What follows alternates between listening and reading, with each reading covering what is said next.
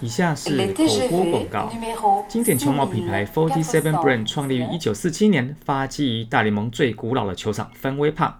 创始者罗素兄弟从贩卖运动赛事周边开始，将 Forty Seven Brand 由原先的摊车逐渐打造成国际化的体育休闲服饰品牌。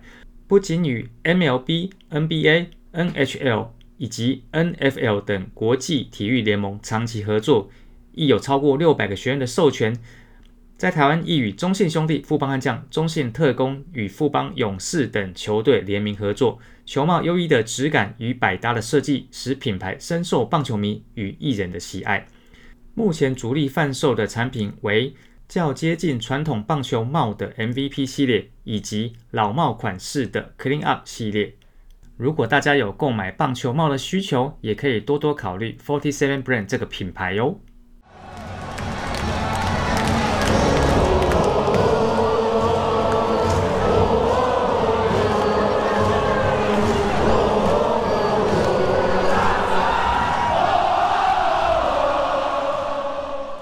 大家好，我是汉达，欢迎收听《源氏物语》第一百三十八集，预计上架日期是二零二四年的一月三十号。《源氏物语》是乐天桃园球迷向非官方 p o c k e t 每集我们所聊到的主题，还有大致上的时间轴，都会放在节目的资讯栏里面。那上周呢，啊，我去参加了深藏棒垒球协会的聚餐。其实这个本来应该是阿姐要去，但是因为她要带队哈，她带小朋友去比赛，所以她没办法出席，就我去代表。那我在那边就看到了，呃，光哥哈，如果大家有听那个阿杰手扒鸡的话，光哥应该有上节目受访过两次吧，哈。那还有那天像这个光哥的这个父母哈，光爸光妈他们也有到，然后还有一些相关的，就是呃，都有在帮助深藏棒垒球协会的一些人员呐，哈。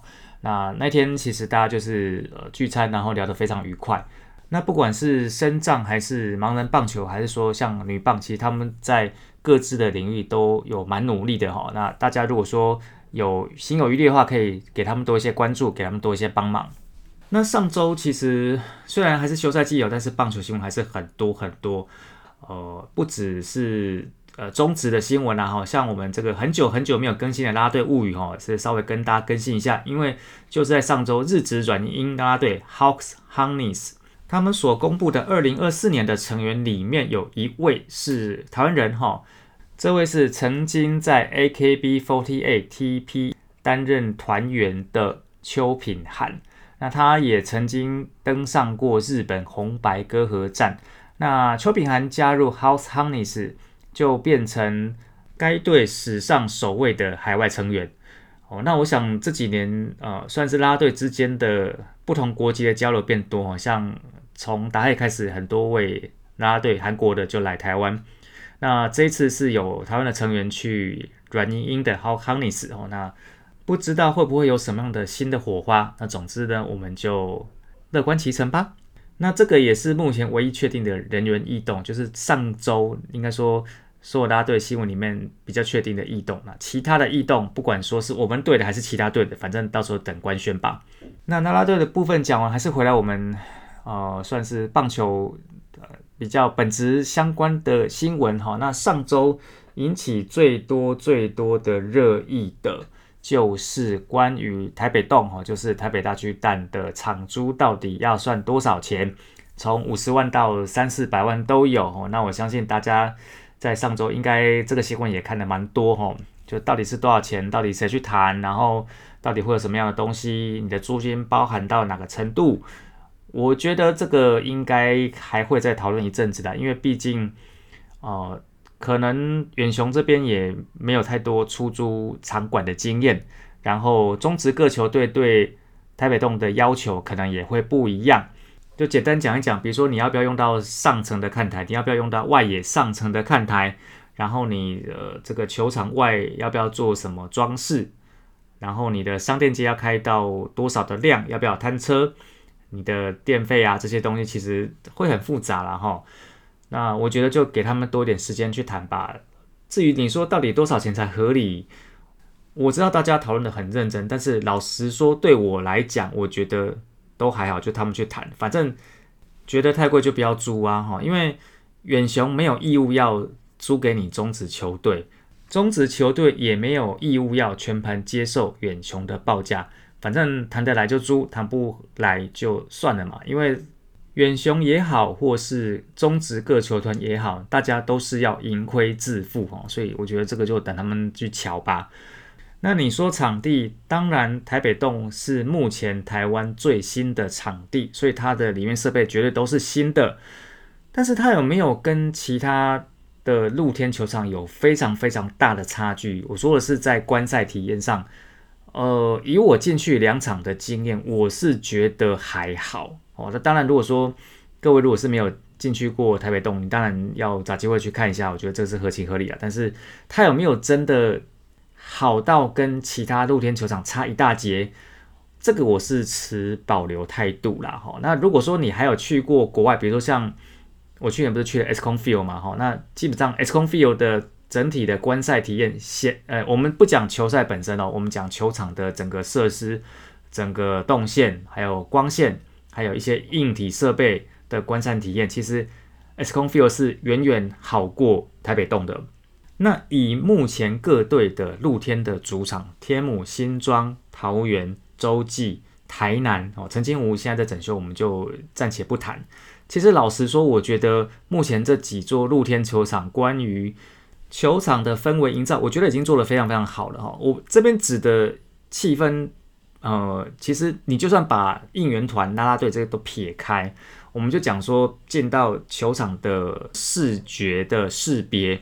还有动线，还有卖店哦，还有甚至说像新庄就很知名的这个厕所的维护，其实这些东西我都觉得已经做得不错。台北洞跟这些几几个球场比，它不见得占有优势哦。那台北洞其实我说穿了，它就是都它就是好在有个屋顶，然后有冷气这样子哦。那这个东西我真的觉得它跟其他球场的差距没有到那么大了哈。所以有没有必要一定要去抢台北洞做主场？那当然每个球队他们自己要。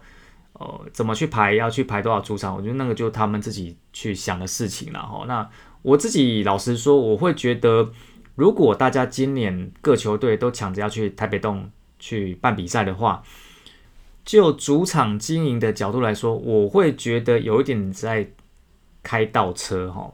因为这十几年来，其实各球队对于自家的主场的特色的建立，都花了很大的心力，就一个。只是一个有屋顶的球场，大家就抢着过去，然后你本来的一些特色你就放在那边不管的话，我会觉得很可惜。哦，那这个是其他球队的部分。那至于像我们家乐天桃园有没有必要去租台北洞，我个人觉得是不必要。那当然你可以说，因为我个人就是比较不喜欢巨蛋球场。哦，那重申一次，我觉得心目中的最佳解是开合屋顶球场。那巨蛋球场对我来讲。嗯，它真的没有很吸引我。我比较喜欢是有开了屋顶，下雨的时候可以遮雨。那没有下雨的时候可以打开，我可以看得到外面的天空，可以看得到外面的地景。这个是我觉得心目中最完美的球场。巨蛋并不符合我的条件。好，那撇开这个我的主观因素，客观因素来讲，因为我们家球场在季末开始做大整修，整个排水都挖掉。那像这个礼拜已经在覆土，因为那个那些渗透渗透网管都买的差不多，现在就是开始在盖上去。覆土完之后，就是要开始种草皮了哈，然后再来就是呃外野的座位区也改大改造，那座椅几乎都翻新了，在外野的部分哦哈，就是以前说对客队非常的不友善，现在客队坐的椅子反而是最新的哈，然后再来就是呃关于球场灯柱上都换成 LED 的，那做了这么多改变，就有点类似说你家里刚完成大装潢。还有必要去外面住饭店吗？我就觉得不必要。好，那这是我的想法。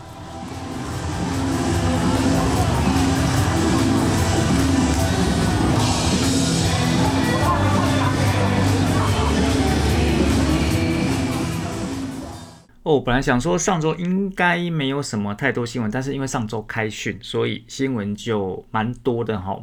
媒体做了蛮多条。那今年。我们的开训在一样在二军的基地嘉义县立棒球场，然后在一月二十四号这一天开训的当天也公布今年的年度口号叫做突破 Breakthrough。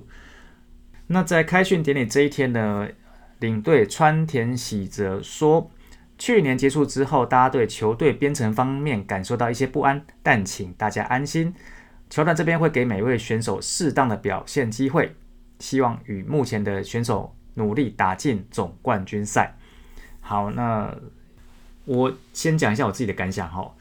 啊，年度口号叫突破这件事情，突破这两个字，我直觉会想到林威柱哈，因为呃，中信兄弟之前曾经出过林威柱相关商品。那这个口号就是突破。那突破其实是祝总他蛮喜欢挂在嘴上的两个字。老实说，我个人不是很喜欢祝总常常把口号挂在嘴巴的行为。哦，但是那个不是我们球队的事情。他现在也就可能在存钱吧。哈，反正呢，呃，今年他应该不会出现在中职的球场号号。我只是想说，突破只是就会让我想到林威柱。那想说，哎，怎么球队今年想口号用口号会用突破 breakthrough 这个字哈？哎，觉得神奇。然后再来就是呃，口号叫突破，那领队又说请大家安心。可是我第一直觉是想说，突破跟安心是不是有一点点冲突啊？哦，我们。光就字面意义来说，还是说你要安心的突破，maybe 好，那那可能就是我的认知吧，认知没有很了解球队球团的想法，或者是说我的理解能力不够吧。好，那除了公布口号之外呢，那也完成了第一阶段的谈薪水。哈，那呃，在这一次第一阶段公布的谈薪结果里面，最受瞩目的应该就是阿吉的梁家荣。他去年是联盟打击王、最佳九人三垒手，他去年的月薪是三十三万，那今年跟球队签下一纸三年的合约，从三十三万直接跳到四十八万。那其实阿银如果说没有签三年约的话，他应该就会非常接近可以提自由球员的状况。我记得应该是二零二四年季末就可以提，啊，如果没有记错的话。但是可能是球团这边提的条件蛮好的，那阿银他算一算，这三年靠现在这一纸合约应该不错。那因为你这一次三年你就直接签约了嘛，你并没有提自由球员。那以中职这种提自由球员需要宣告的规定来说的话，就等于说你这次没有提 FA。那也就是说三年结束之后，如果说他的成绩还不错的话，他就可以提 FA。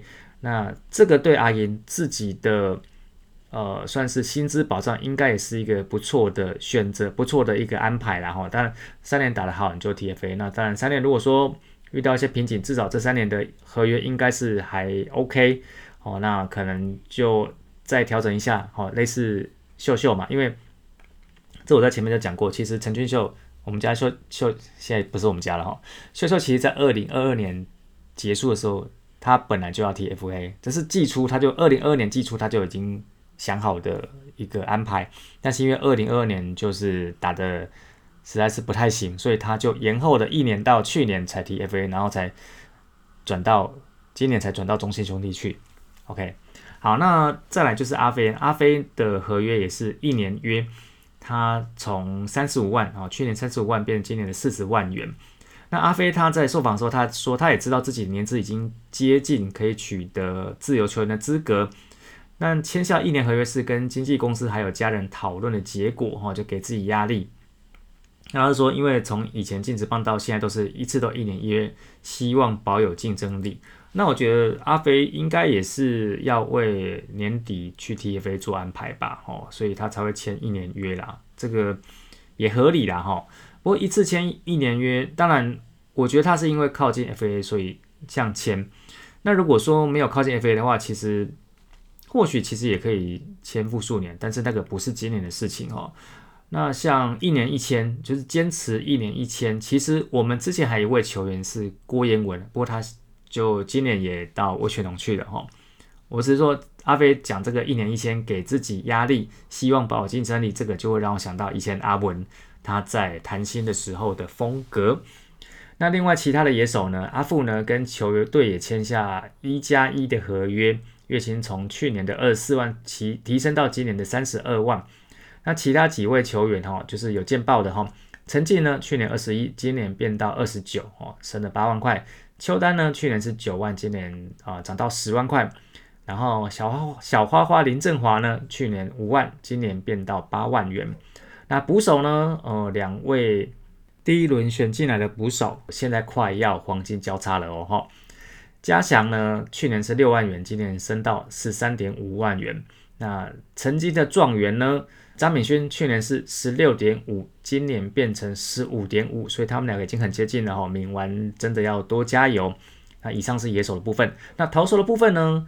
啊，刻意呢，去年是五万，今年直接调到十六万元。还有就是这个川汉强教练调整成功的王志轩呢，去年五点五，今年变成十四点五。那比较高薪的球员陈晨呢？他去年是七十哈，就是刚回来时候的合约，那合约走完了，今年就是重谈，就从七十减到五十六万，然后再来就是说他今年也换背号，因为本来十七号是尤朝伟用的背号，那因为尤朝伟后来离队了嘛哈，所以陈冠宇哦陈晨今年就把背号从十二号改成十七号，那另外呢就是呃朱俊祥哈，去年三十万，今年变二十八万。那他今年不仅是薪资有调整，他的名字也换了，他的名字从朱俊祥改名叫做朱成阳。那成就是那个承德路的承，承先启后的承，阳就是太平洋的阳。那他季末呢也去动了右手肘的骨刺的手术，把它拿掉哈。那希望今年会有好表现。然后再来啊，对，刚刚也是有一个没讲到，就是。主委哈林子伟哈林子伟他确定了就是他换背号了哈他从二十五号换成十五号那他说换十五号的原因是因为前红袜队游击手 Dustin Pedroia 也是用这个背号所以他就想要改成这个背号。每月斗内二五四大叔野球有意思月月赞助二五四台湾棒球有好事。大叔野球五四三跟五四三周会谈的赞助计划已经在泽泽木志上开跑喽！您可以在泽泽木之上选择您所喜爱的方案，不同的方案在不同期间都会有不同的赠品哦。那开训呢？除了公布口号，然后宣布一些谈心结果之外，还有一件事情就是今年的总教练古久保健二呢也宣布。今年的队长是林立，副队长是黄子鹏跟梁家荣。那阿力当队长这件事情呢，其实是古久保坚二指定哈，就钦定要他当队长。阿力是说他本来想要拒绝啦，但是后来就觉得就接受吧哈。那他会跟小胖在讨论怎么做会比较好。哦，那其实这个部分呢，呃，在这个去年，因为大家都知道，去年我们开始全员逃走中嘛，哈，然后。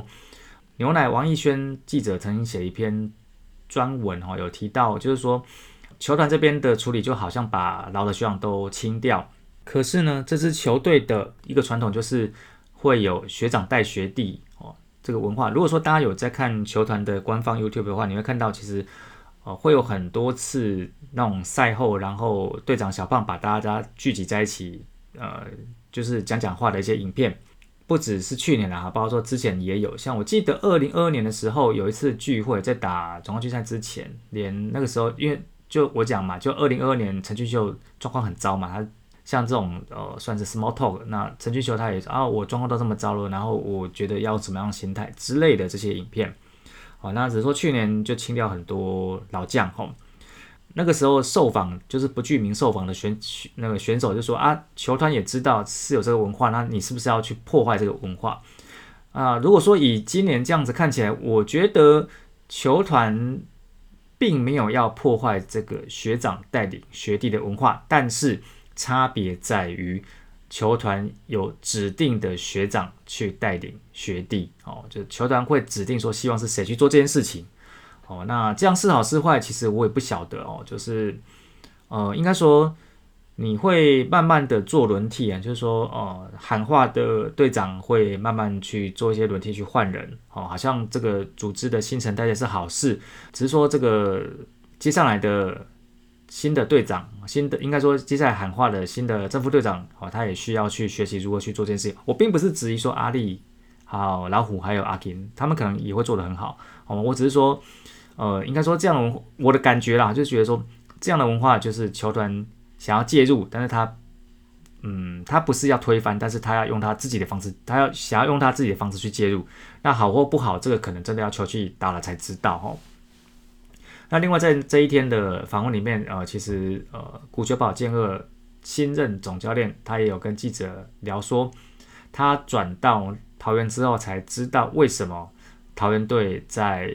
之前三连霸的时候会这么强悍哦，就变成说，那这个就是我们刚刚讲的嘛，就是说主力选手懂得怎么练球，也会教年轻选手。看到这种现象就知道球队会强，球员练球时会思考，而不是等教练指示才行动，那就太慢了哈。啊，我不知道这个叫做美式还是日式还是韩式还是什么什么式哈。我自己觉得其实大家很喜欢炒什么美式日式啊，我觉得那个。其实有点笼统啊，认真来讲哦。然后就像我前面讲的嘛，美式，你现在讲的美式是二零一零年的美式，二零二零年的美式，还是两千年的美式？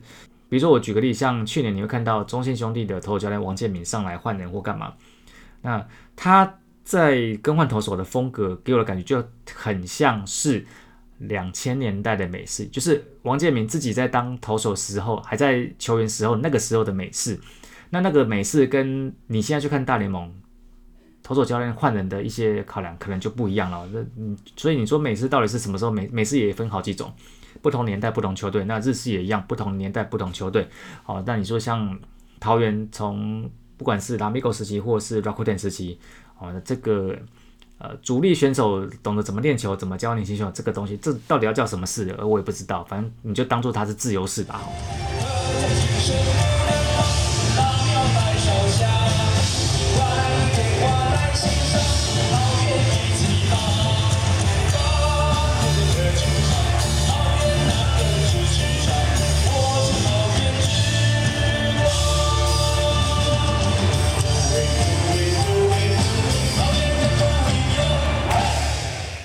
处处都有兄弟精神，处处都有桃园浪人哈。呃，其实像去年那个时候，不是大家在吵，就应该不是在吵，应该说，呃，洪一中到了台钢雄鹰之后，他去拜访洪瑞和，然后他说这个要找兄弟精神到台钢雄鹰去找哈。那其实之前在网络上，我曾经也看过很多是啊，是兄弟精神，什么是兄弟精神？应该说这件事情了哈。那兄弟精神这件事情，我先给大家讲，因为其实中信兄弟他们有一首呛死曲，就叫做《兄弟精神》。我觉得他的歌词应该算是比较，应该算是最正统的定定义吧。哈，他歌词就说：“兄弟精神永不放弃是我的使命，曾经光辉的岁月感动不曾忘记，永不放弃，持续向前，倾我的全力，每一步勇敢、热情、坚定。”好，其实那个歌词写的蛮好的哈，然后。我其实前几年在想说，其实每一个能拿总冠军的球队，大概都有这个精神哈，所以其实每一年总冠军都是兄弟哈啊，不止台湾，包括全世界，全世界每年总冠军的球队其实都有兄弟精神哈，啊兄弟球迷看到不要打我，这是称赞哈。好，那处处都有兄弟精神，处处都有桃园浪人好，那现在就是最新确定的是。去年没有放在六十人名单之内，那今年在找工作的陈宇勋，他已经确定找到工作了。那他二零二四年新球季，乡长呢会跟他的好妈吉阿文还有石豪一起在魏全龙同队奋斗。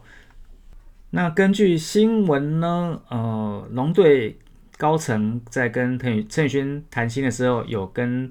陈宇轩本人还有他的家人曾经碰面，针对生活规范有做特别讨论和约定。那反正一直传说就是有一些场外风波啦，我不知道说大家看到这一条的时候会联想到什么哈。那我们节目不能讲这个未经证实的东西，所以呢，我在看到这一条的时候呢，生活规范我直接想到就是我在新兵的时候那个内务柜的整理。好，比如说你的那个内柜打开，左边要放内衣，右边要放迷彩服，然后你的脸盆要在左边，呃，比如说你在床边，脸盆要在左边，然后你的这个靴子要在右边，然后要朝内朝外，然后呃，你的脸盆里面的钢杯那个把手要朝哪里，然后牙膏牙刷要放哪边，牙膏牙刷要朝哪个方向啊？棉被要不要折成豆腐？大概就这些吧。哦，这我随便乱讲的。那随着寒流远去，天气在农历年前稍微变暖，其实我们离开季就更进一步了哈。那希望大家不管气温高低、天气好、天气不好，都要注重自己的身体。以上呢就是本集的《源氏物语》，感谢大家收听，但后期空中再相会，See you again，拜拜。